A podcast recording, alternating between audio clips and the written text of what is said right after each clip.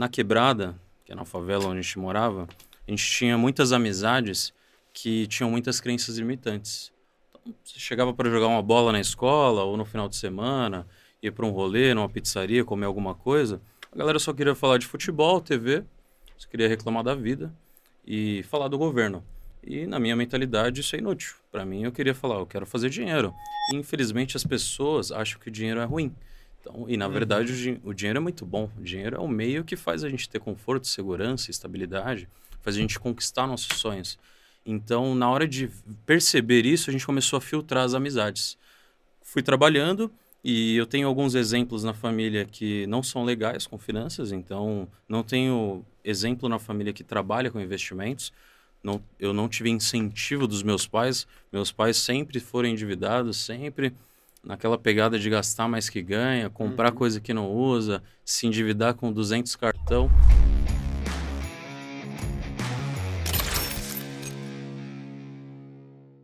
Bonjour, meus amigos! Sejam muito bem-vindos a mais um episódio do nosso podcast Segredos dos Milionários. E hoje estamos aqui com um cara que, além de milionário, o cara parece ser milionário. Pô, cara bonito, elegante, arrumado. O cara chegou e o cara é conhecido como investidor. O cara é conhecido como, como, como investidor. E vocês já vão entender por quê, porque agora não, não vai fazer nenhum sentido isso que eu tô falando. Mas temos hoje aqui doutor Vinícius Silva. Bem-vindo, Vini. Fala, Léo. Muito oh. obrigado pelo convite. Vamos conversar e falar sobre essa jornada milionária. Jornada milionária e jornada que foi do zero ao milhão, né? Sim. Ou até, Ou até abaixo até do zero, né? Exatamente. Abaixo do zero. O Vini, meus amigos, para quem não conhece, é sócio fundador do Favelado Investidor e da Incris Digital. Né? Então, o cara que o pessoal conhece mais o teu sócio, que Sim. é o cara que, que aparece. E tu é o cara, assim como eu, tu é o cara que fica por trás das câmeras, né? O cara que, que faz a, a, a parada acontecer ali Enquanto os outros pegam a fama, pelo menos a gente pega pelo o dinheiro. Menos a gente né? coloca o dinheiro no bolso. Né? Exato, exato. Vini, vamos lá, cara. Primeira pergunta. Primeiro milhão, com quantos anos e veio de onde? Primeiro milhão foi com 24 anos, em 2020. E eu vim do João 23, uma favela da Zona Oeste de São Paulo, onde cresci, estudei a minha vida toda lá. Só que sempre quis ser milionário, sempre quis fazer dinheiro, não importa como, desde que seja de maneira lícita. Uhum. E com o passar do tempo e a experiência, eu consegui atingir essa marca, né? É, comecei a minha carreira cedo, comecei a trabalhar com 14 anos e cheguei no digital em 2019. Boa. E esse milhão, então, veio do digital, veio do lançamento, do digital. lançamento de curso e tal. Sim. Boa. Cara, vamos, pô, vai ter, esse podcast vai, vai ficar curto. Uma hora vai, vai ser pouco para ouvir toda, toda, toda essa história, que com certeza eu já imagino que seja, que seja muito foda. E também vou querer saber mais das coisas que, que vocês estão fazendo aí, né? Porque a gente estava trocando ideia antes aqui e já veio uma consultoria gratuita ali, eu já, já gostei, vou querer saber mais. Claro. Mas, antes disso, antes de, de entrar na história, só precisava agradecer né, os patrocinadores, o pessoal que está pagando a conta, que quem me acompanha já, quem vê os, os episódios, sabe que sou eu que estou pagando a conta, então eu botei minhas empresas aqui para fazer. Temos a Movement, agência de lançamentos. A gente faz lançamentos de curso online, mentorias. Uh, ah, para quem já tem audiência, né? Então, se você tiver interesse, precisa já ter uma audiência para fazer um lançamento de um milhão. E quem está começando, a gente tem mentorias e consultorias. Não sei se vocês na Incres têm também. Fazem isso também, agência, agência digital. Depois a gente vai falar mais também. Sim. E temos a Milhas Lucrativas, empresa de gestão de milhas aéreas, onde temos cursos né, faz, é, ensinamos as pessoas a viajar mais, viajar de executiva, sala VIP, cartão de crédito, cartão Black, ter tudo isso aí. E também criamos um novo produto para os clientes de alta renda, quem gasta mais de 20 mil por mês, que os caras não queriam fazer curso, e aí eles falaram, pô, eu te pago e tu faz para mim, te pago e tu faz para mim. Encheram todo o saco e a gente chegou e falou, tá, vamos fazer isso. Então hoje a gente está com esse novo produto, que é a gestão de milhas aéreas, né, então gestão de milhas premium, que a gente faz para os clientes de alta renda. Então, se você gasta mais de 20 mil reais por mês no cartão e tem interesse em maximizar suas milhas, viajar de executivo e tudo mais, manda mensagem lá. Manda mensagem, manda mensagem aonde? Manda mensagem aonde? onde? Precisa falar o arroba, né? O Iago tá aqui para falar, falar o arroba. Vamos falar todos os arroba já para matar. Vini, teu arroba, como é que Meu é segue? é Vinícius MD Silva, do projeto principal é Favelado Investidor e a Incres Digital é incres.digital. Boa, já segue lá os três. Já me segue também, arroba Léo Soares 8S, se precisar qualquer um, alguma qualquer uma das coisas dos, dos patrocinadores, pode mandar mensagem que eu te, te encaminho lá. E já segue o podcast também. Qual que é o arroba? Arroba Segredos dos Milionários PDC. que mais? É, se inscreve no canal, curte o vídeo e segue no Spotify. É isso? Foi tudo? Quê? Ah, boa, boa, boa, boa. Galera de cortes, pessoal, você faz cortes, cara, tá liberado, tá liberado para fazer cortes, pode fazer, só marca lá, daquela moral.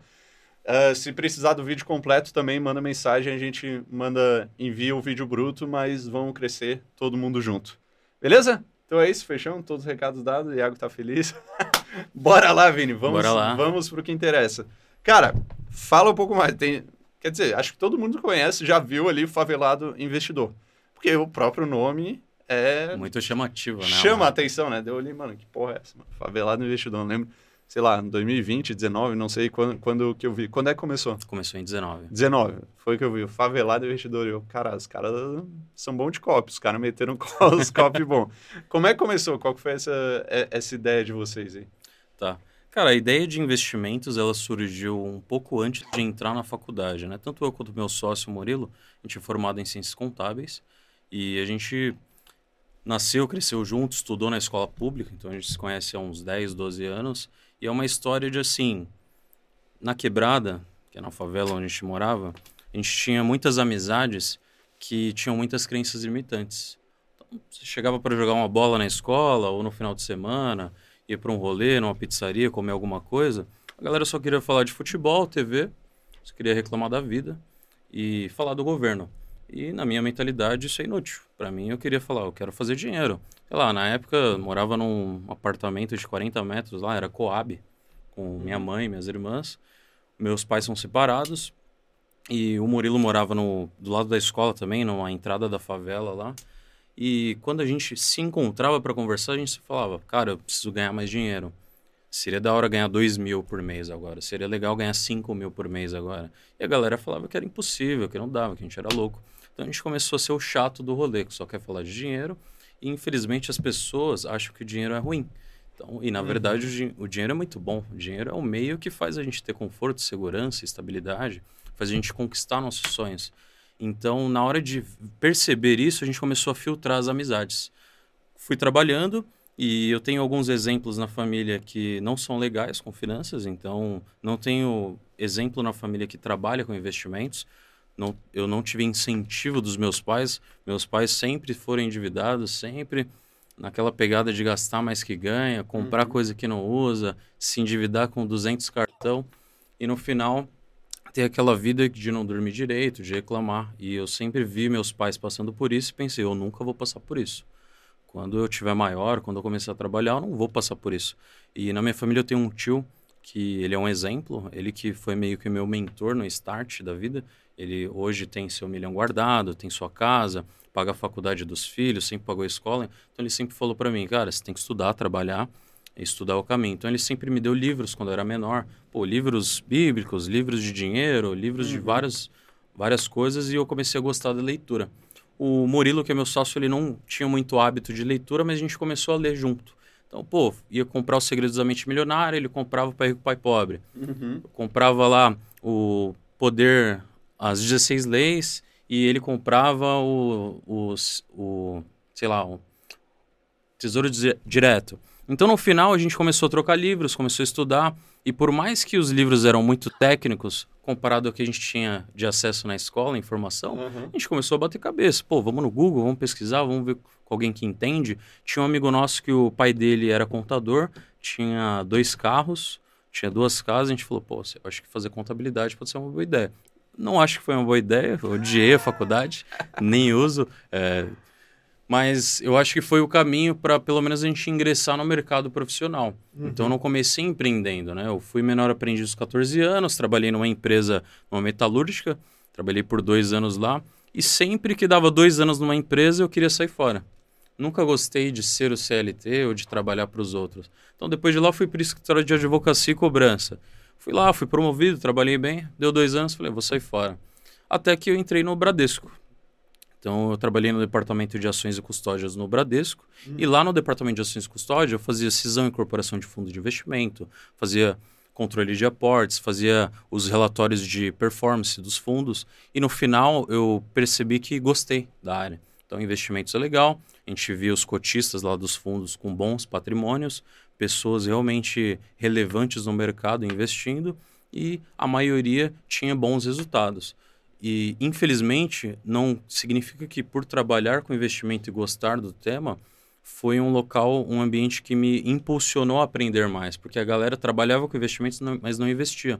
Uhum. Então, é, não é um preconceito com todos os bancários, mas a maioria que eu conheci, pelo menos no Bradesco, outros do Itaú e tal, era uma galera que só sabe apertar botão.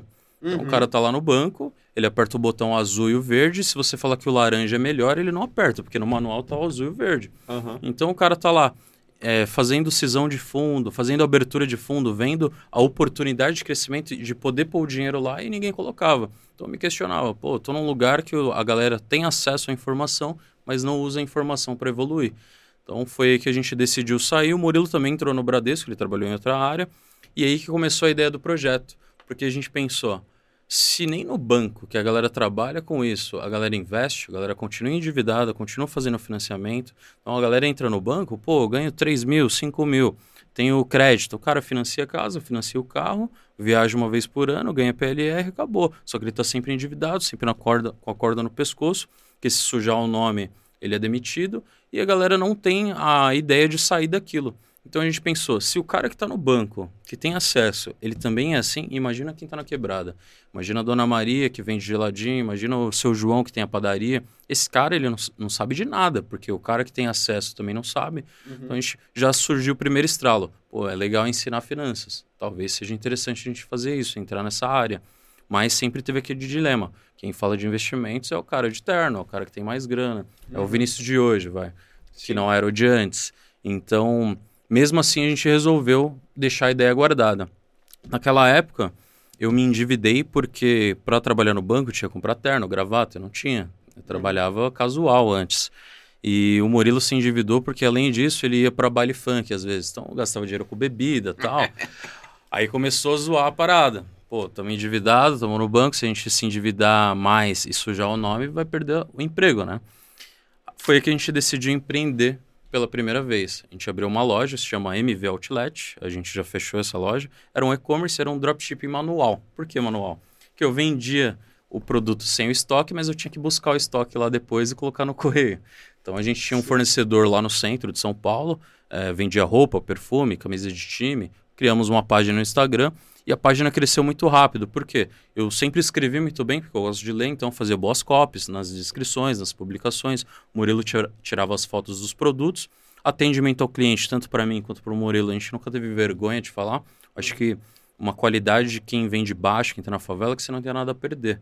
Então, não tenho medo de falar com alguém, não tenho medo de vender, você não tenho medo de olhar para cima, de levar um não na cara, porque você já nasceu com um monte de não, já nasceu tudo fodido, então não tem por que você ter medo de arriscar no final das contas, a gente percebeu que era bom com o algoritmo do Instagram, porque a página chegou a 40 mil seguidores, a gente começou a vender.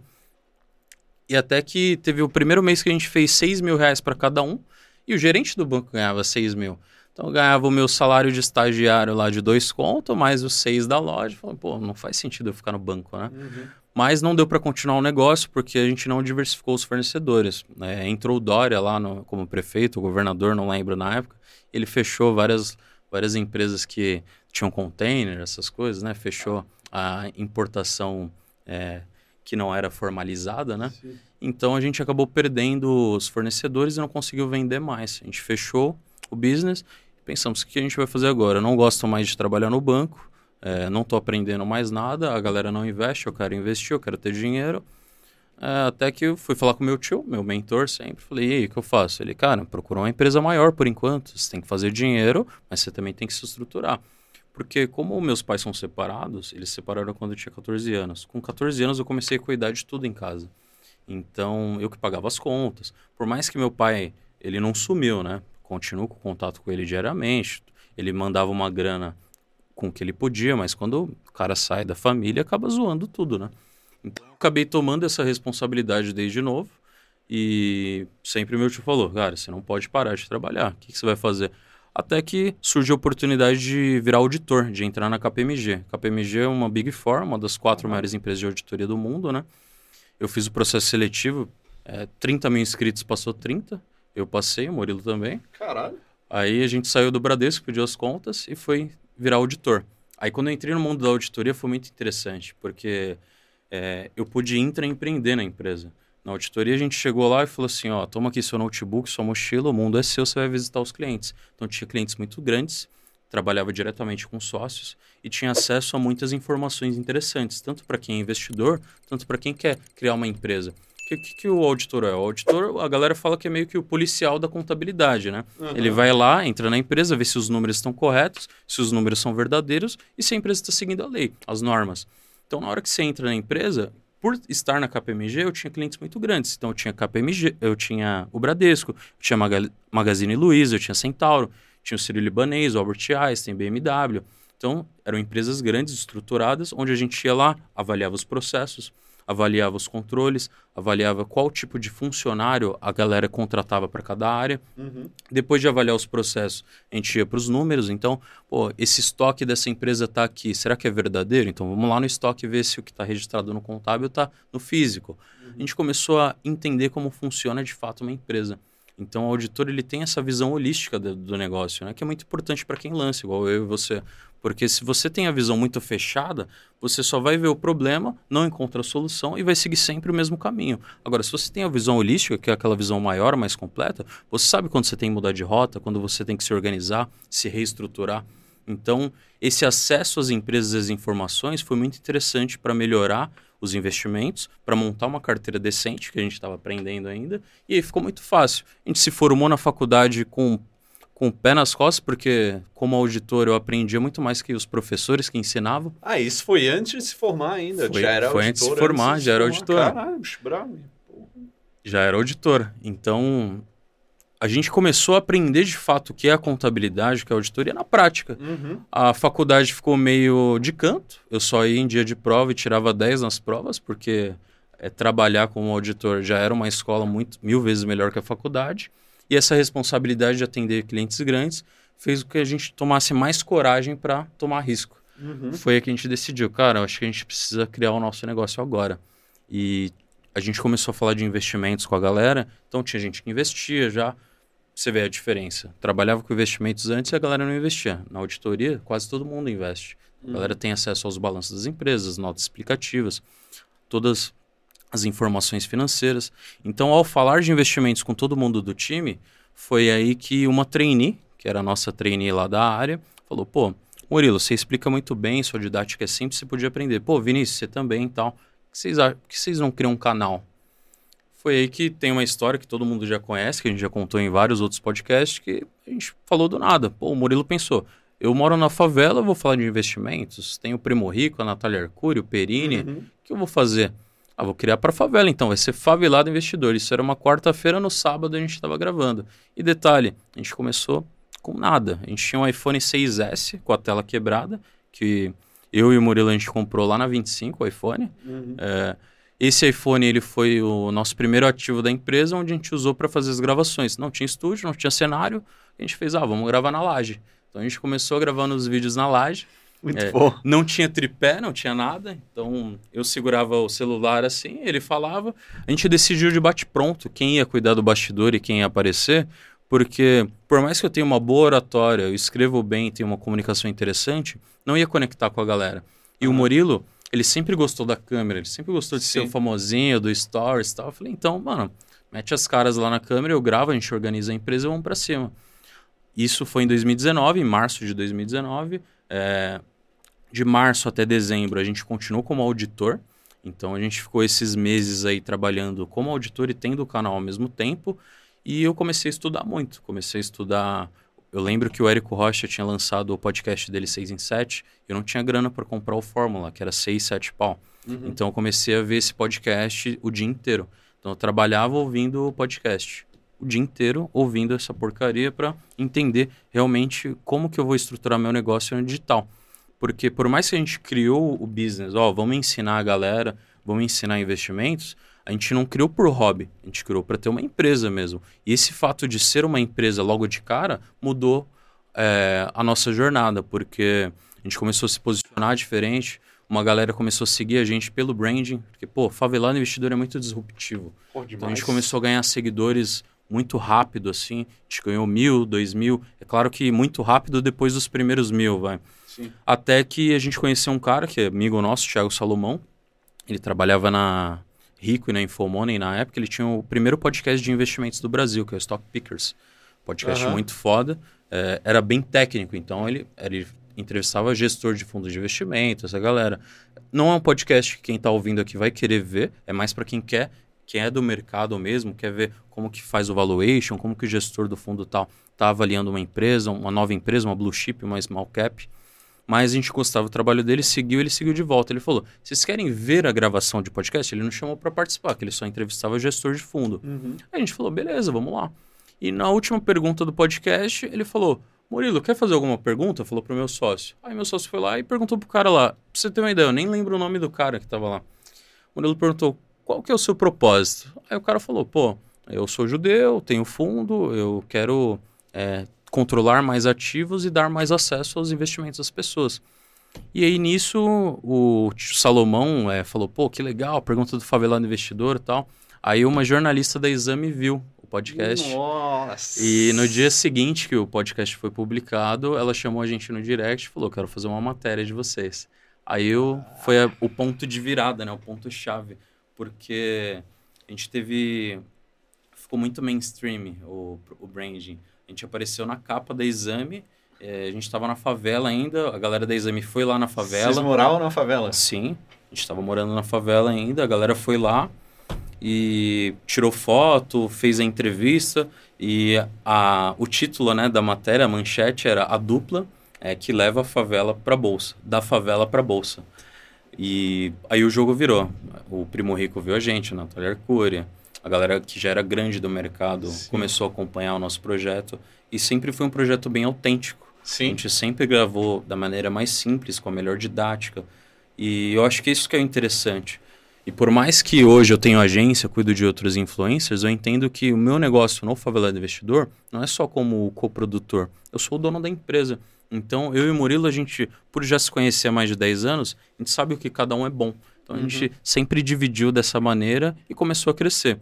Aí, quando começou a crescer, eu fechei parceria de publicidade, eu fechei um comercial para o Murilo com o Itaú e a Condzilla, cobrei um valor legal é, que fez com que a gente criasse uma reserva, um caixa para a empresa e decidisse uhum. pedir as contas.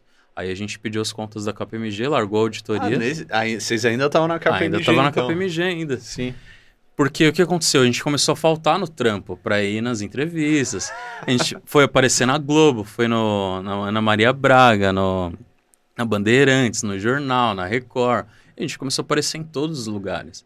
Então, até eu que era do bastidor, que eu nem tinha intenção de aparecer, e como eu falei, não por vergonha ou timidez, como a galera acha que todo mundo que é do bastidor é tímido tal. Sim. Não, você fala bem pra caramba também. Mas por quê? O projeto é o quê? O cara que é o expert, ele tem que aparecer de ser a marca. Sim. Mas a gente começou a aparecer em muito lugar. Até que a gente foi capa da Valor Econômico, que é uma das maiores, das maiores revistas né, do mercado financeiro, e começou a ficar mais sério o negócio. A gente falou, beleza, a gente fez um caixa aqui, o YouTube está crescendo, é, a gente precisa reinvestir no negócio. Então a gente comprou uma câmera melhor, é, comprou um tripé, né, comprou uma iluminação e reinvestindo no negócio a gente começou a passar mais credibilidade para o mercado. Foi aí que tudo estava tudo bem. Uhum. Isso já era 2020, janeiro, fevereiro. Aí veio a grande pandemia, né? Uhum. É, e foi um ponto de virada, né? Porque na pandemia todo mundo parou de trabalhar. Todo uhum. mundo ficou em choque. Mas graças a Deus, por, pro digital foi legal, porque ficou todo mundo em casa, as views começaram a aumentar, a gente começou a ver as pessoas fazendo os lançamentos deles e a gente não, não se achava pronto ainda para fazer um lançamento. Porque, pô, não tinha estrutura para gravar o curso, separar os módulos, as paradas. Uhum. A gente começou a ficar meio preocupado assim, pô, eu tenho que levantar uma grana, as empresas de publicidade. A gente não, não vai ser o. O Murilo não pode ser o blogueirinho que só faz publicidade. É Sim. É legal fazer publicidade. Sim. Todos os meus experts ao conselho é trabalhar com marcas que são muito próximas do seu nicho, que fazem sentido, porque é uma receita que você vai ajudar a empresa a captar mais recursos, mais clientes, e você vai ter uma grana no seu bolso que não faz parte do lançamento e pode ser até previsível. Uhum. A gente uhum. já fechou contratos de um milhão de reais com publicidade. Então, contratos para você é, fazer vídeos mensais da marca por seis meses, 12 meses, e que é uma grana muito legal. É previsível. 7 em 1, 7 em 1 sem lançamento. É, tranquilo, sem lançamento. É uma grana previsível, é uma grana que ajuda você também na sua autoridade. Porque uhum. quando você entra no digital, tem aquela pegada do preconceito, né? Ah, vai ser o blogueirinho e tal. Ah, seja blogueiro, seja expert, seja todos. Você não precisa ser só o expert ou só o blogueirinho ou a blogueirinha. Você tem que entender que quando você está no digital e você ganha uma audiência, você criou uma marca. E a sua marca ela pode ser utilizada em várias áreas, não só no lançamento. Mas, enfim, nesse, nessa correria a gente foi convidado para ir no PrimoCast lá. O PrimoCast era só no Spotify, não tinha vídeo, então não foi gravado, foi só o áudio mesmo. E aí o primo estava fazendo o lançamento dele e comentou, cara, eu não sei se vocês conseguem fazer, mas faz aí, testa. Até essa hora vocês é, não tinham feito o lançamento. Não tinha feito lançamento Era só ainda. publicidade. Era só publicidade. E o, o AdSense do YouTube, né? Que tava legal. A gente ah, tava tirando uns 10 mil dólares por mês. ainda tava na favela ou já tinha se mudado? Tava na favela ainda. Porra. A gente só mudou da favela depois do primeiro lançamento. Imagina o cara ganhando 10 mil dólares por mês na favela. Deu pra guardar dinheiro, deu pra contratar Sim. um editor de vídeo que a gente não tinha o nosso editor, o primeiro editor de vídeo que passou pela empresa foi o nosso primeiro funcionário, que trabalhou bem, desenvolveu um projeto legal com a gente por um tempo. E a gente chegou nele e falou: a gente vai fazer um lançamento. O nome do curso vai ser da favela para bolsa, porque foi a manchete Sim. lá da, da matéria. Eu vou fazer construir a narrativa, o Murilo vai separar os módulos das aulas, só que não tem nada pronto e a gente tem que lançar agora. Por quê? Tá todo mundo em casa, todo mundo é, apreensivo e a galera tá com um cartão no bolso para gastar dinheiro. Então, o que a gente definiu? Não tem lugar para gravar. E agora? A aula não pode ter com o barulho do caminhão do gás, da moto passando, igual os vídeos da laje. Tinha um parceiro nosso que a gente fazia publi, que tinha um estúdio e pela pandemia ele fechou o escritório. Uhum. Então a gente conversou com ele e falou: Eu sei que o escritório está fechado, não tem ninguém usando. Eu posso usar? Ele uhum. falou: mas você vai trabalhar na pandemia? Falei, Sim, a gente vai trabalhar na pandemia. Então, eles liberaram o escritório para a gente e a gente usou o estúdio para gravar as aulas e a gente fez o lançamento em formato de desafio. Então, o primeiro lançamento que a gente fez foi zero investimento em tráfego. Uhum. A gente uhum. fez 21 dias de lives. Desses 21 dias, quatro dias foi só o Murilo falando sobre o tema e sobre o produto. Uhum. E os dias restantes a gente chamou convidados, é, autoridades que a gente conhecia, para ajudar conversar com a galera, trocar um papo até para dar aquela tensão para quem está apreensivo dentro de casa. E ficou muito legal. Todas as lives tinham mais de 7 mil pessoas ao vivo.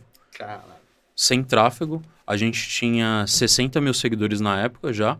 Cresceu para 80 durante as lives. E a gente abriu o carrinho e a gente fez 100 mil reais em 30 minutos. E depois a gente fez 800 mil reais em 7 dias, no nosso primeiro ah. lançamento sem tráfego.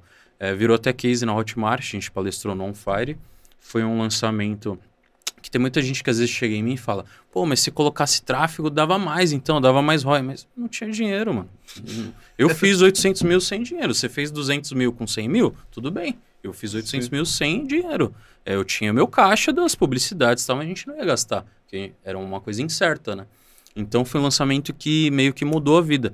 Foi assim, cara, eu sempre quis fazer muito dinheiro, nunca tinha visto aquela quantidade de dinheiro na minha conta, mas eu sentia que eu estava preparado. Uhum. A gente pegou aquela grama, aquela grana, é, separou o que, que era para reinvestir no negócio, pagou equipe tal, custo, é, contratamos uma pessoa para cuidar do suporte, porque a gente colocou 1.600 alunos né, no primeiro Caraca. lançamento.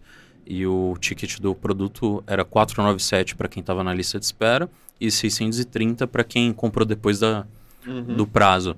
Então, na hora de estruturar o time, a gente decidiu, só que aí a gente ficou martelando muito na cabeça. E agora? É muito dinheiro, não faz sentido continuar na favela, né? Acho que chegou o momento de sair. A gente não aposentou com 800 mil. É, no final, a empresa já tinha faturado mais de um milhão, né? Porque tinha grana de publicidade também. Sim. E a gente decidiu, vamos sair da favela. Era uma época que estava todo mundo quebrado pela pandemia, então os aluguéis estavam muito baratos. Uhum. Os imóveis também estavam, mas naquela estigma de continuar investindo, não comprar imóvel, a gente não comprou. Sim. A gente resolveu alugar, eu saí da favela, e aí começou discussões na família, né? Pô, vocês vão abandonar a gente? Aí eu falei assim, cara, faz sentido, né? Se a gente viver num lugar melhor, mas deixar a galera aqui, talvez pode dar merda, né? O Murilo tá famoso pra caralho. Se alguém sequestrar a mãe dele, sequestrar minha mãe.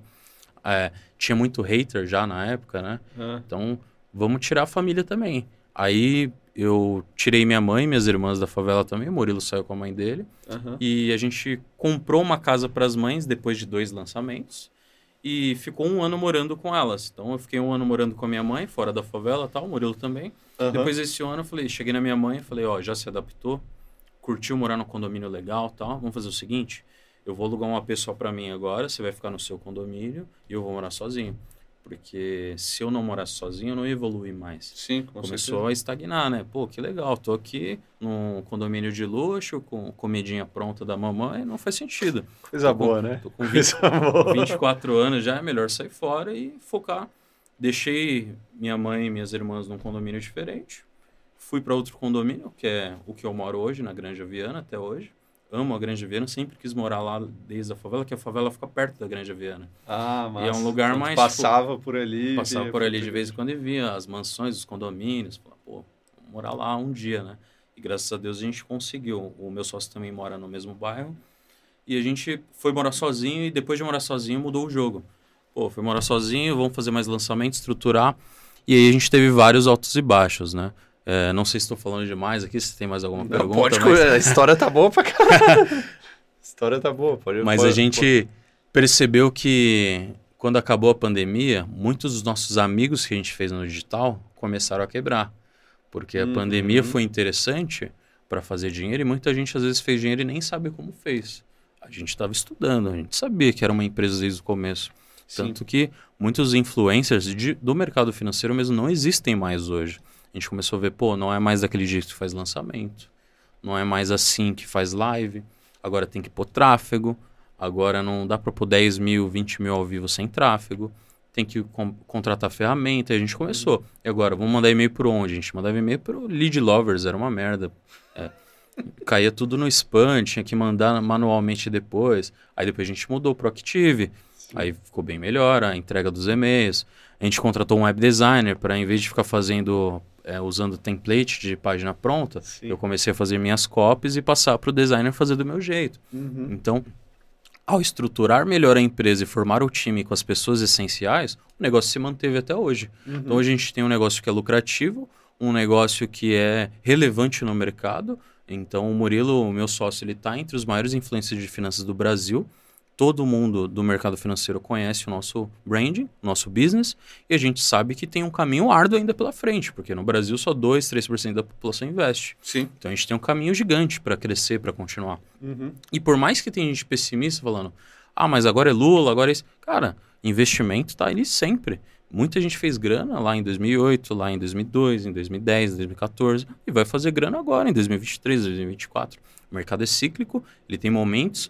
É claro que quanto mais baixa é melhor para comprar, mas a galera só vai na euforia. Então é óbvio que tem mais vendas de cursos de investimentos quando a bolsa está em alta. Quando a bolsa está em baixa, a gente começa a vender mais para a galera que já tem um nível de consciência mais alto. Galera Uhum. que já tentou investir, errou. Essa galera é o público de agora. E a galera do, de quando tá em alta, todo mundo quer ganhar dinheiro. Uhum. Uhum. Total, total. Mas esse é um resumão aí do, de Porra, como sens- começou. Sensacional, mano. Sensacional. Aí, quem curtiu, quem curtiu essa, essa história que tá, tá só no começo, né? Tá, Tá só no começo. Tá só no começo. Já curte aí o vídeo, se inscreve no canal, segue aí no, no Spotify. Cara, que loucura, mano. Normalmente, assim, ó, eu, eu vou anotando as coisas, né? Aham. E aí eu, eu vou anotando mais depois das perguntas que eu faço, não tanto da história. Mas da tua história eu já anotei um monte de coisa aqui do caralho, velho. É, deixa eu até te perguntar, o, tu falou do teu tio, né? Uhum. Teu tio que tinha conseguido. Teu tio era tipo um pai rico pra ti, lá do, Sim. do livro? O meu pai era o pai pobre e meu tio era o pai rico. Caralho, que louco. Exatamente igual no livro. É muito engraçado isso, porque o meu pai, ele sempre gastou muito dinheiro porque ele não teve pai. Então, ele queria Hum. proporcionar o melhor pra mim e para as minhas irmãs. Ele- às vezes ele comprava presente pra mim, pra minha irmã. Uma vez ele me deu um relógio, eu falei, para quê, pai? Eu nem, nem, us, nem usava relógio. Ele, não, eu quero dar.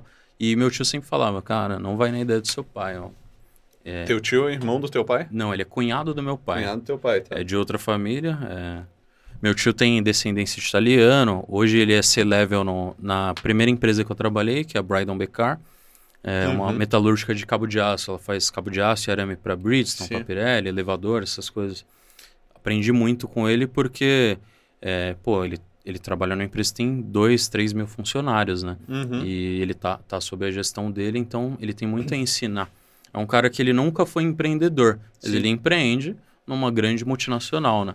Isso fez a diferença na minha vida de mostrar os caminhos.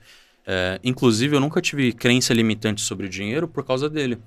Porque mesmo morando na favela, quando ele ia, pô, ah, vou levar a minha família num restaurante legal, ele me chamava, eu ia também. Pô, vai viajar de avião, eu ia também.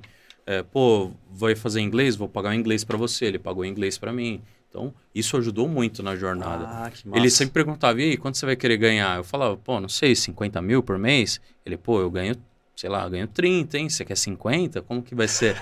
Então, ele sempre brincava com isso. Eu acho muito interessante. Então, foi uma pessoa que me ajudou muito em relação à minha fé. Ele é católico, eu também sou cristão. É, em relação a músicas, alguns costumes, e fez eu evoluir bastante.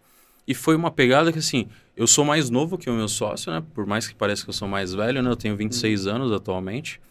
E por ter muitos conselhos do meu tio, eu sempre trouxe também para o meu sócio, o Murilo. Porque uhum. o Murilo não teve um pai presente. Nem teve. O pai dele separou da mãe dele desde que ele nasceu. O uhum. meu foi quando eu era na adolescência, né? Então, esses ensinamentos do meu pai rico, que foi meu tio, me ajudou muito. Então, ele sempre falou, pô, você quer ganhar 50 mil? Como que você vai fazer isso? Ó, eu ganho assim fazendo isso. Você acha uhum. que é melhor assim? E tanto que todas as vezes que eu tive uma ideia de negócio e compartilhei com ele, ele falou, vai para cima. Agora, sempre que eu falava para meus pais, eles falavam, ah, mas será que vai dar certo? E não é por mal, é aquele medo, né, de, de dar errado. Porque as pessoas já estão com a vida meio errada, né? Não desmerecendo quem é pobre, mas eu acho que é o seguinte, você nasceu pobre, sua vida não está certa. Você está passando dificuldade, necessidade, você está com pouca segurança. Então, ter dinheiro, você não precisa ser o milionário, o multimilionário de 10 carros importados, que viajou todos os países do mundo, mas pelo menos você ter uns 100 mil guardado, você ter uma renda que distribua corretamente todas os, as suas necessidades, vai ser interessante.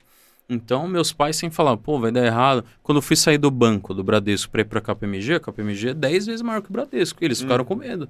Ah, mas você vai sair do banco? Porque todo mundo fala que bancário, a vida é top, né? Uhum. Todo banco... Falou, não, tô indo para uma empresa maior, o banco vai virar meu cliente, relaxa, tá de Sim. boa.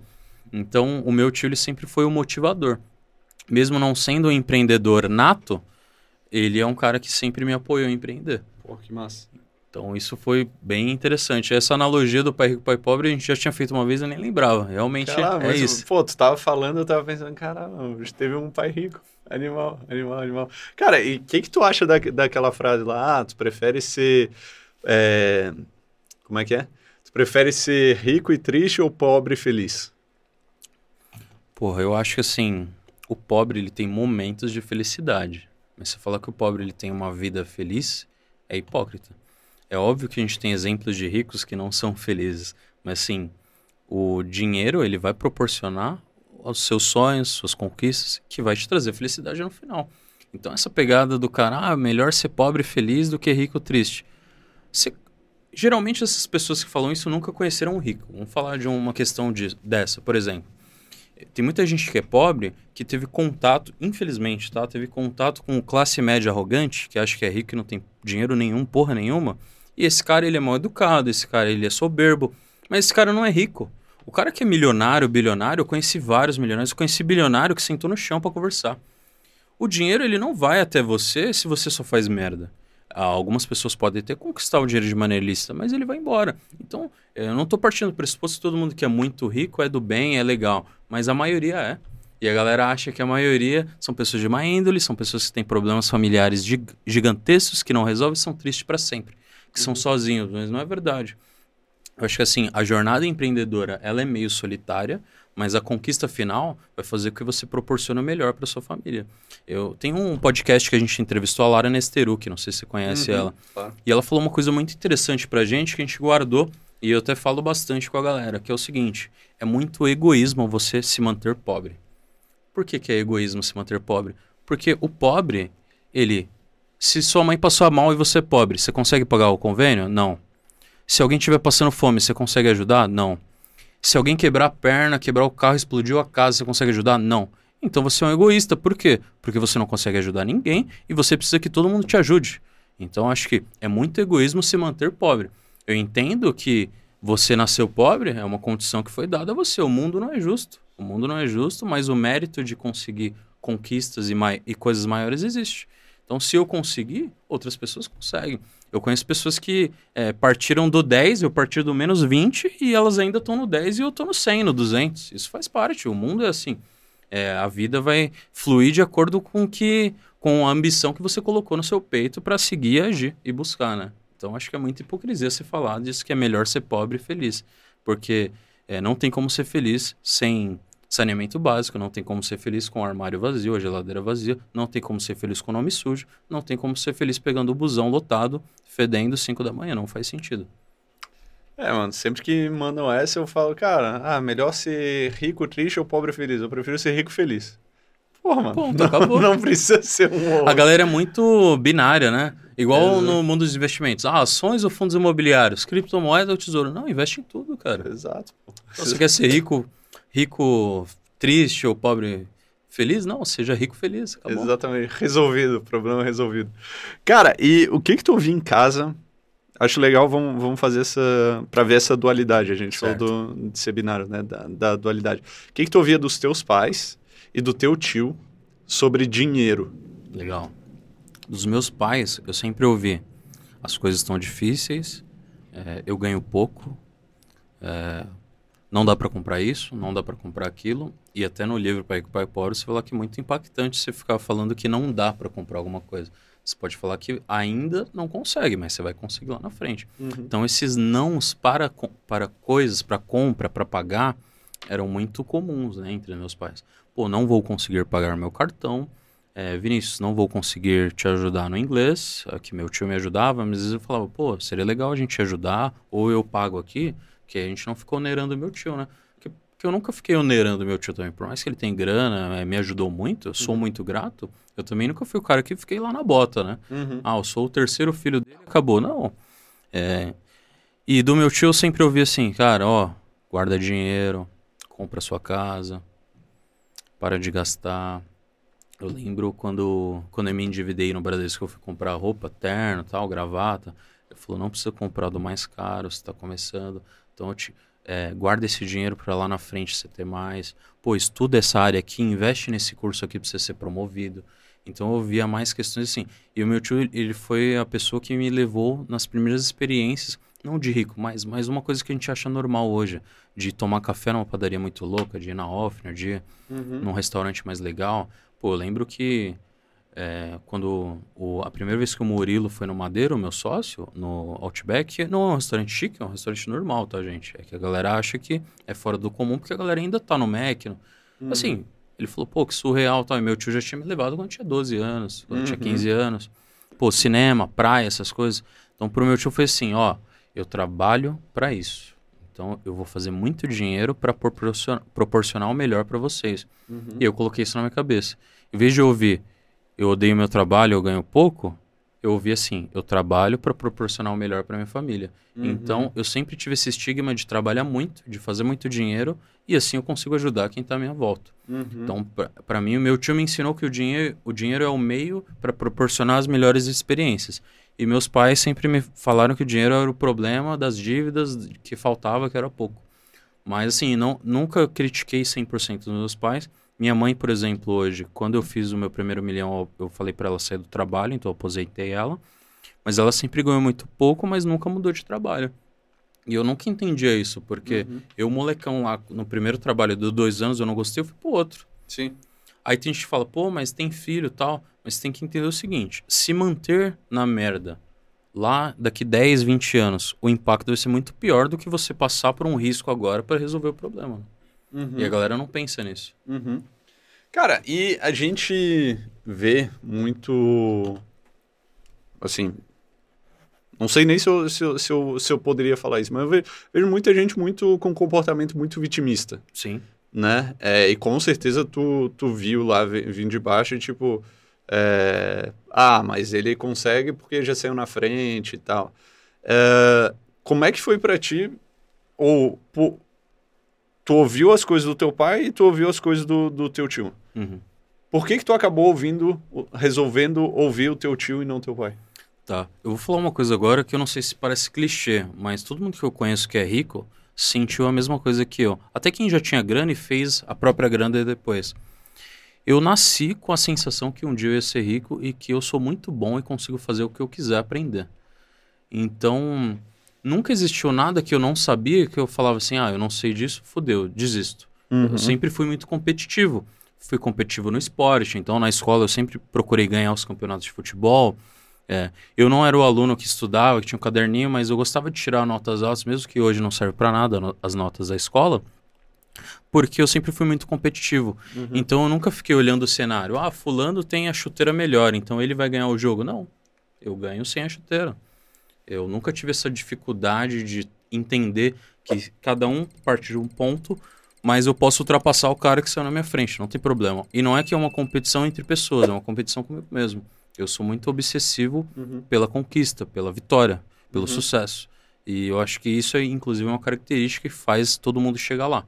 Uhum. A, a, pessoa que quer chegar lá, ela não pode ser vitimista. Eu vejo muita gente vitimista de verdade. A gente vê gente reclamando, ah, porque meu chefe é chato, ah, porque eu não gosto de pegar esse ônibus, ah, mas o que, que você está fazendo para não fazer isso de novo? Ah, não estou fazendo nada, estou reclamando. Então, o vitimista é um reclamão que ele vê o sucesso dos outros e coloca a culpa nos outros ainda do insucesso dele. E no final, é, se eu tive sucesso, é, foi o mérito meu. E se você teve insucesso, a culpa é sua. É, eu acho que tem muita daquela história, né, da pessoa que quando dá alguma coisa certa na vida dela, a culpa é dela, mas uhum. se der uhum. errado, a culpa é dos outros, né? Então, o vitimismo, essa, essa falta de autorresponsabilidade, infelizmente, ela é muito comum na nossa sociedade. Uhum. O Brasil é um país é, muito jovem ele tem uma cultura muito miscigenada, a gente tem pessoas de diversas opiniões, mas isso prejudica a sociedade em si por não ter uma cultura única. Porque países que têm cultura unificada, eles costumam ser, é, ter mais sucesso. Você é, percebe que as pessoas. É, o país que todo mundo trabalha, todo mundo cresce. O país que todo uhum. mundo é limpo, todo mundo é organizado. É, eu não tive oportunidade ainda de viajar ao mundo, vou começar isso nesse final de ano, para o ano que vem. Você tem. Onde? Eu quero começar indo para os Estados Unidos. É, eu já fiz uma tripzinha com o Murilo aqui na América Latina mesmo, uhum. tipo Argentina, Paraguai e tal, Boa. comprar umas paradinhas e tal. Mas a gente tá marcando de ir para os States esse ano e ano que vem eu quero mandar a Europa. Eu amo uhum. a Itália, tipo, quero conhecer lá. Boa. Meu tio é descendente italiano, então é, ah, com certeza. Acaba, acaba, tendo, acaba tendo isso. E meu tio viajou bastante também, então ele já me contou muitas coisas sobre isso. Conheci muita gente que viaja, a galera uhum. do mercado de milhas também. Sim. Então, é, eu acho que é o seguinte, se percebe nas outras nações, você vai poder falar isso melhor que eu, que nas nações que as pessoas têm mais respeito, mais organização, dão mais valor ao trabalho, à vida, à família, elas acabam evoluindo mais, né, do que aquela sociedade que o, o a, na política todo mundo é corrupto, aí na sociedade todo mundo é, que aqui no Brasil muita gente reclama dos políticos, mas se tiver que furar uma fila, fura, se tiver uhum. que sonegar, sonega. Então, no final, está enraizado esse Tá essa cultura. E acaba a galera sendo vitimista e não evoluindo, né? Uhum, uhum. Pô, sensacional. Cara, eu tô só pelos cortes desse, desse podcast. Inclusive, você que tem canal de cortes, quer fazer os cortes desse podcast, tá liberado. E pode mandar, manda mensagem lá no arroba segredos dos milionários PDC, que se precisar a gente manda, manda o, vídeo, o vídeo bruto. Mas, cara, entrando mais na parte de dinheiro, olhando hoje, o que, que é dinheiro para ti? Dinheiro para mim é ele é o meu escravo, meu serviçal que está lá para trabalhar para mim. Então ele serve para me trazer segurança, conforto, para fazer a realização dos meus sonhos, das minhas conquistas e ele me traz aquela sensação de bem-estar e sucesso, porque a gente sabe que o dinheiro, tem muita gente que fala mal do dinheiro, eu falo muito bem porque o dinheiro, ele foi feito para isso, ele é um meio que é utilizado para uhum. nós. E ele nunca vai fazer as pessoas, as pessoas que se fazem por ele. Então, o dinheiro não muda ninguém, ele só potencializa quem você é. E eu acho que ele me potencializa a ser melhor ainda. Uhum. Animal. Qual o livro que mais te impactou? Falamos de vários. Se fosse escolher um, assim, putz, esse aqui para mim foi o mais foda. Cara, eu tenho. Eu não vou conseguir falar um só, né? Mas eu tenho três livros que eu amo muito. Uhum. É, primeiro, a Bíblia, cara. Eu sou cristão, já li a Bíblia inteira umas três vezes. E por mais que tem gente que fala que é um livro muito antigo, é, o ser humano ele funciona praticamente da mesma maneira desde dois mil anos atrás, três mil anos, não adianta. É, o ser humano tem comportamentos muito parecidos, mesmo com a mudança de tecnologia, de ambiente. Então a gente uhum. lá acaba tendo um manual de vida de como as coisas acontecem. Então, para quem tem fé, para quem é cristão, a Bíblia é essencial. O cara que fala que é cristão e nunca leu a Bíblia, ele está no, ele está tendo uma fé é, sem fundamento. Então, acho que você deve ler a Bíblia, ela é, ela é interessante. Inclusive, lá dentro, o livro que eu gosto muito é o de Filipenses, onde Paulo dá a carta aos Filipenses e mostra o posicionamento que cada, um, cada cristão deve ter conforme a sua jornada, que tá, estava ficando difícil, né? Ele fala para combater o bom combate, ele fala para desconsiderar as coisas que não são o seu alvo principal, e isso é interessante para mim. Eu também gosto muito de estoicismo. Uhum. Quando eu saí da favela, é, tem uma galera que pergunta: pô, saiu da favela, ficou rico, o que, que você gosta de fazer? O que, que você gosta de estudar? Falei, pô, quando eu estava na favela, eu estudava muito empreendedorismo, muito sobre investimentos, muito sobre lançamentos, queria aprender mais, fazer mais dinheiro. Mas quando você é, muda o seu grau, a sua camada, você fala, pô, agora eu consigo olhar para outras coisas. Por que não filosofar, né? Então, na filosofia, eu gostei muito do estoicismo, eu gosto dos livros do Sêneca. É um livro bem clichê, a galera gosta dele, que é sobre a brevidade da vida, é muito interessante. Ensina, de fato, como que você deve é, enxergar os acontecimentos que acontecem com você e entender que tudo é de responsabilidade sua. Então, se algo ruim aconteceu com você, a culpa é sua. Se algo bom aconteceu com você, a culpa também é sua. Uhum. E eu gosto muito do Marco Aurélio, né? Era um imperador que ele tem uma conduta muito reta em relação ao trabalho, em relação à honra. Então, no livro Meditações do Marco Aurélio, você enxerga realmente como que você se posiciona como um homem bom. E para mim isso é muito importante. Acho que são livros que mudaram, livros que eu não vou chegar aqui e falar, ah, leia Segredos da Mente Milionária, leia Pai Pai Paulo, porque todo mundo já leu, é base obrigatória você lê isso. Uhum. Então, livros diferentes são esses, né? Caralho, mano. Inesperado aí. Inesperado. bravo, bravo, bravo. Cara, o que, que um milionário sabe que o não milionário não sabe? O milionário sabe que o dinheiro ele vai entrar na sua conta se você realmente se posicionar para tê-lo.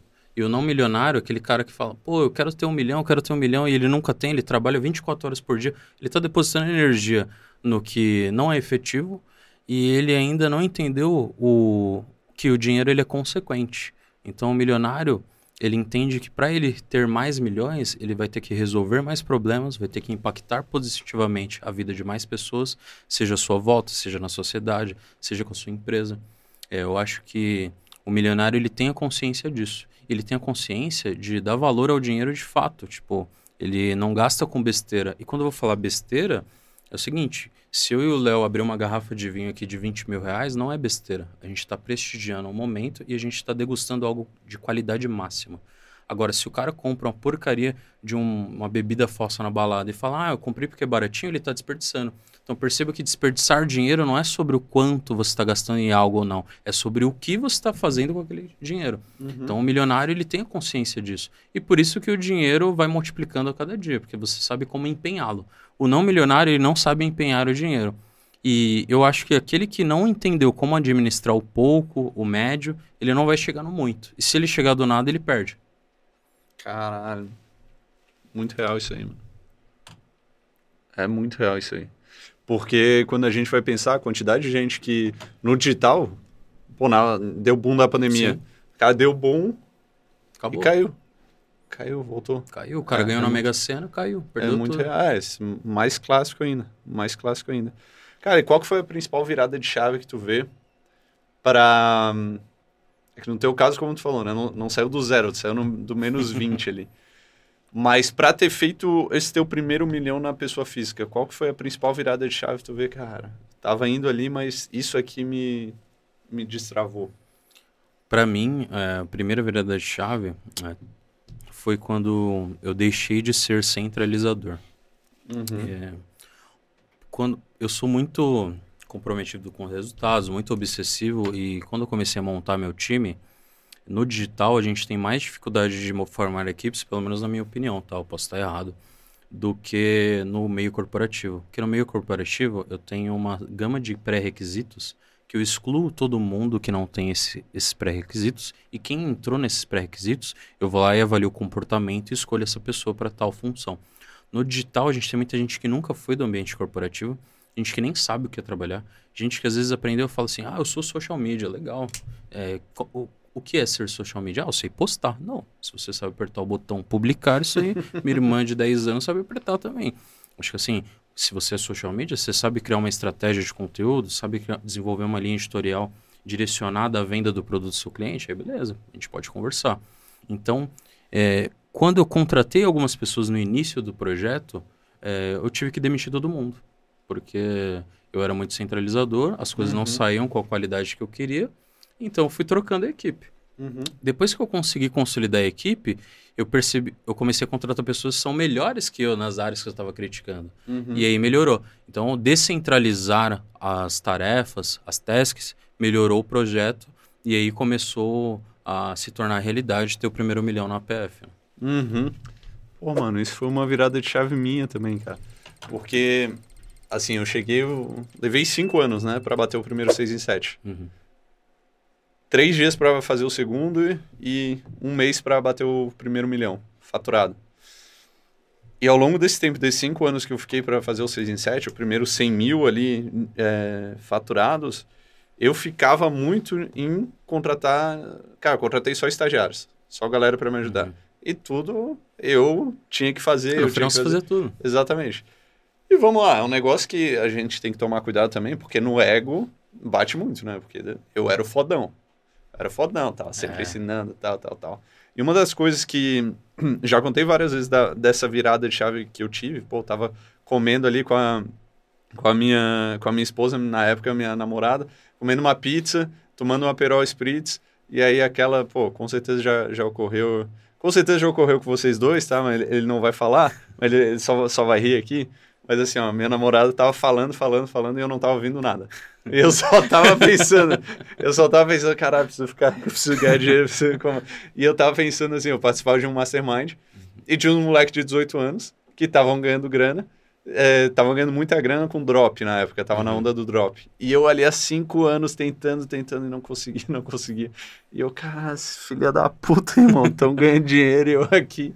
E eu sempre ouvi aquele lance assim, palestra motivacional faça muito bem feito, ajude as pessoas, uhum. é, melhore o mundo, resolva os problemas, o dinheiro será consequência. Cara, eu tava cinco anos nessa e o dinheiro não era consequência, não era consequência.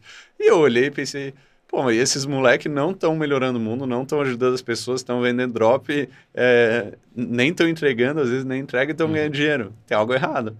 Aí eu pensei, pô, esses caras estão focando em ganhar dinheiro. Aí eu pensei, pô, deixa eu focar em ganhar dinheiro também para ver qual que dá certo. Porque eu já tentei de um jeito e não deu. Deixa eu tentar de outro. E aí, é claro, sempre mantendo meus valores e vendendo coisas, coisas que eu acreditava, que no final das contas, se tudo der certo, se eu vendesse muito, ia melhorar o mundo, ia, e, e tudo aquilo ia acontecer. Mas o meu foco foi em ganhar dinheiro. Meu foco foi em ganhar dinheiro. E essa foi a principal virada de chave que eu tive. Para dali dois meses bater o primeiro seis em sete, três dias o segundo e mais um mês o primeiro milhão. Mas beleza, isso foi virada mental. Mas a ação que eu fiz foi, eu, na real, não tirei as estagiárias, eu tinha sido abandonado por elas, eu estava sozinho. E aí eu cheguei e falei, eu já tinha um posicionamento no mercado, já participava, de, já participava de Mastermind, toda a grana que eu ganhava eu investi em Mastermind. Mas eu cheguei para um gestor de projetos, um gestor de tráfego, um copywriter e um designer. Falei, ó, tem um projeto bom aqui, que era o projeto do Norton, uhum. de milhas.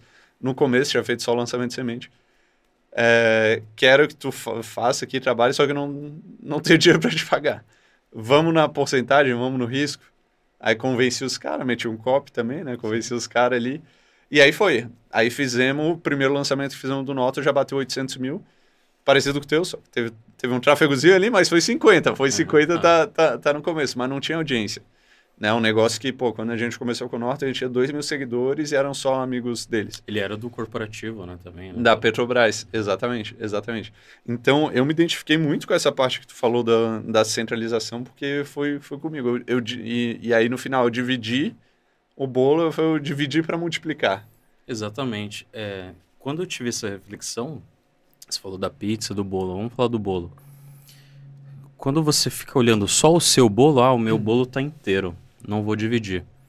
Você tá com uma visão muito medíocre, porque se você dividir com pessoas de qualidade, você não tá fatiando o seu bolo, você tá fatiando um bolo maior.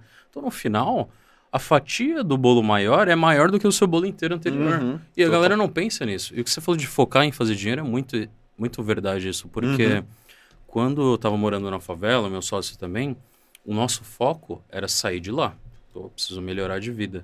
Então, não adianta. é, eu posso falar assim, pô, hoje eu sou milionário, legal, tenho uma conquista interessante, mas o primeiro milhão da empresa, a gente teve que torrar, porque a gente estava no menos 20. Então, o primeiro Uhum. milhão que eu faço, vou sair da favela, eu vou comprar um, vou contratar um plano de saúde, vou contratar pessoas para a empresa. Então, imagina você fazer um milhão, passar na sua mão e você falar, "Ah, agora eu vou reinvestir todo esse um milhão na minha segurança, no meu conforto, para crescer minha empresa e depois eu tenho que fazer de novo. E foi o que a gente fez. Uhum. E aí, na hora de fazer de novo depois, não foi simples, não foi do Uhum, nada. A gente uhum. fez uns 12 lançamentos, alguns lançamentos não foram de sete dígitos, foram só de seis. E quando a gente fala só de seis hoje, tem quem tá começando vai falar, porra, o cara fez Pô, só de seis o cara vai, se falar. foder, né? Mas sim, é, quando a gente começa a fazer o de 7, a gente não quer mais fazer o de 6, mas faz parte. A gente vê que são altos e baixos que no final você consegue trazer uma boa previsibilidade. E a gente tem que enxergar o negócio como o americano vê, né? Olhando um ano, 10 anos, não olhando mês a mês igual o brasileiro Uhum. vê, né? Isso é Uhum. importante também. Uhum. Muito bom, muito bom. Cara, ó, tem, tem umas perguntas, tá? Não, não acabou, mas eu sempre gosto de ler as coisas que eu, que eu vou anotando. Eu Legal. sempre incentivo a galera a anotar as coisas que, que, que façam sentido e traçar um plano de ação. Porque senão, ah, ouvi, pô, legal do caralho, a Não histó- executa. história do Vinícius, pô, muito bom. Passou, passou cinco minutos já era. As coisas que eu, que eu anotei aqui que fizeram sentido pra mim, tá? Primeiro ponto, falou, cara, não tinha nada a perder. E aí, realmente, tu pensa, ah, pô, beleza, pô, é ruim nascer na favela, obviamente que é ruim. Mas eu consegui ver nas, nas tuas falas, tu sempre trazendo pra, cara, qual que é o lado bom disso. Então, pô, nasci na favela, então não tinha nada a perder. E eu fui e fiz. O segundo ponto aqui, o que o teu tio era o pai rico, isso aí foi, foi muito foda, muito foda pra mim. Terceiro ponto, trabalhou desde cedo e eu vejo. Cara, é. Acho que todo mundo que vem aqui, o cara começa a trabalhar desde cedo e trabalha pra caralho. E trabalha pra caralho. Não tem ninguém que fala assim, ah, não. Ah, comecei a trabalhar depois da faculdade e só trabalho oito horas por dia. Não tem. Não tem, mano. Não tem, não tem. Ah, tu falou que trabalhava ouvindo podcast. Trabalhava ouvindo podcast o dia inteiro. E aí eu vejo muito no lance do ambiente. A gente sempre fala aqui do ambiente, a importância do ambiente, Uhum. né? É, e aí é aquele negócio, beleza, mas, pô, o teu caso. Cara, eu tô na favela. Como é que eu vou andar com um milionário? Como é que eu vou estar nesse mastermind? Não tem como. Mas no final das contas, o que importa não é, não é tanto o teu ambiente físico. É que quando tu tá no ambiente físico, tu vê e ouve determinadas coisas. Sim. E tu absorve determinadas coisas. Então, no final das contas, o, o- quando a gente fala ah, a importância do ambiente, é a importância das coisas que tu absorve. E hoje em dia, que foi o que tu fez, é, não precisa tu necessariamente estar no ambiente físico, mas, ah, tô começando, tô na favela. Cara, tu pode ler livro, tu pode ouvir é, podcasts como esse, entendeu? Que foi o que Você pode tu ficava. acessar pessoas é, que tiveram sucesso para te inspirar. Tem uma frase que eu sempre falo, que você, quando está começando, você não pode ser termômetro, você tem que ser termostato. Se você Uhum. for termômetro e estiver num ambiente merda, você vai absorver aquilo, que o termômetro ele absorve a temperatura. E aí você vai ficar na merda. Então, se tiver um local quente, o termômetro fica quente. Se for frio, fica frio. Então, se você for desse jeito, você sempre vai ser influenciável t- pelo externo. Se você for um termostato, você faz a, a- a temperatura do ambiente. Então, esse é o jogo. Eu tô num lugar que eu não gosto. Se você mora na favela, desliga a TV. Para de ouvir fofoca do vizinho. Vai ver um podcast, vai ler um livro. Vai mudar a sua vida. Muito bom, muito bom essa analogia. Cara, eu tava. Faz alguns meses que eu tava procurando uma analogia como essa. Tu, tu matou ali, ó. Muito bom. Tu falou também sobre a receita previsível com publicidade, que eu acho que. Até, Agão, depois anota aí, porque é, é algo que a gente precisa trabalhar mais. Porque, cara, a gente tem audiência e tal, mas no Exatamente. final tá só venda de curso. A gente precisa trabalhar melhor essa parte de publicidade. Aí tem um ponto que tu falou, assim, e, e, eu vi muito isso, porque tu tava, assim, tu foi educado pelo teu tio pai rico, né? Sim. E aí tu falou que eu, eu tava preparado para ganhar dinheiro. Então, com certeza, por isso tu não foi um caso daquele que ganhou grana e torrou tudo e, e, e perdeu. Tu ganhou grana, aí usou para melhorar o teu padrão, obvia, obviamente, mas foi numa crescente estruturando Sim. a empresa. Então, realmente, tu tava, tava preparado. Porque é, é outra coisa que tu falou.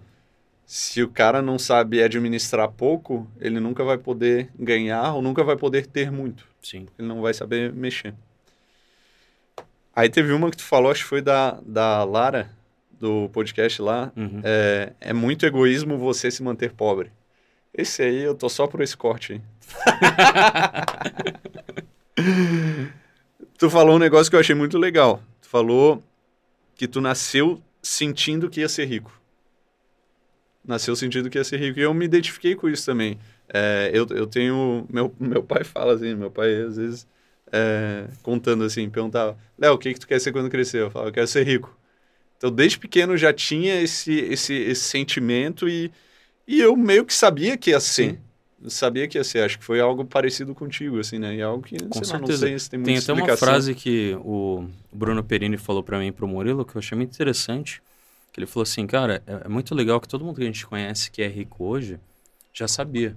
E ele falou pra gente quando a gente não era rico ainda. Ele falou assim: vocês já sabem que vão ser, vocês só não sabem quando. Então não é mais se você vai ser rico, é quando você vai ser rico. Uhum, uhum. Sensacional, sensacional. Falamos também sobre vitimismo versus obsessão. E aí é outra coisa que bate em todos os podcasts aqui, que é o lance da, da autorresponsabilidade.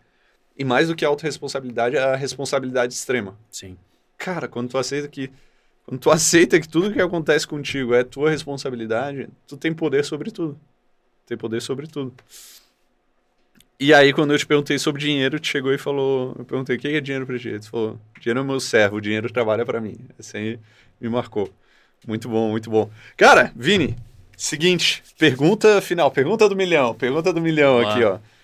É, tem muita gente que nos ouve, que já tem grana, já é milionário, ou já está na metade do caminho ali. Mas tem muita gente que nos ouve que está começando. E com certeza tem muita gente que nos ouve que está na favela lá e que e quer ter essa jornada e te ver muito, muito com, como inspiração, tá?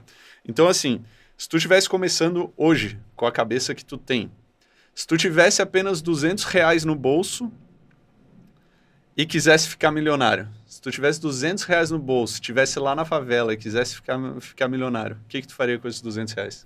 Eu faria a mesma coisa que eu fiz quando eu estava lá, que meu sócio fez também, que foi investir em conhecimento.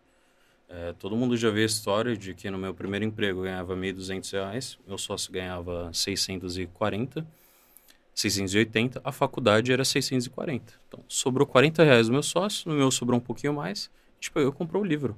Então, o primeiro livro sobre o meu nicho mudou a minha história. Então, é, não adianta também você falar que, ah, vai pegar os 200 reais e investe na bolsa que você vai ficar rico. Não vai. Investe em conhecimento. Esse é o jogo.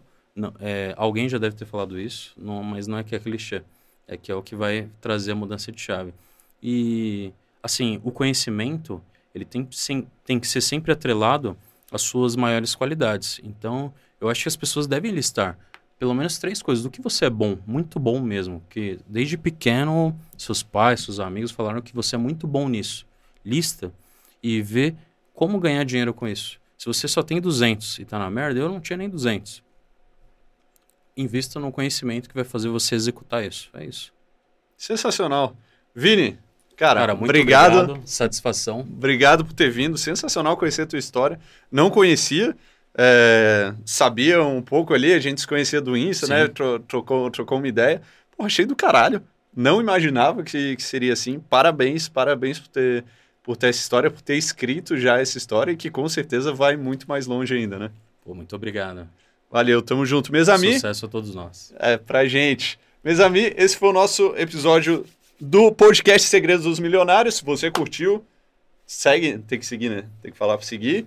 Segue nas redes. Me, me segue lá, Vinícius MD Silva. Vinícius MD Silva, Favelado Investidor, Léo Soares 8S, Segredos dos Milionários PDC. Curte, se inscreve, segue no, no Spotify. E tamo junto, é só o começo e bora ganhar mais dinheiro aí. Bora. Bora. É isso aí, meus amigos. Nos vemos no próximo episódio do podcast Segredos dos Milionários. Um abraço e que me.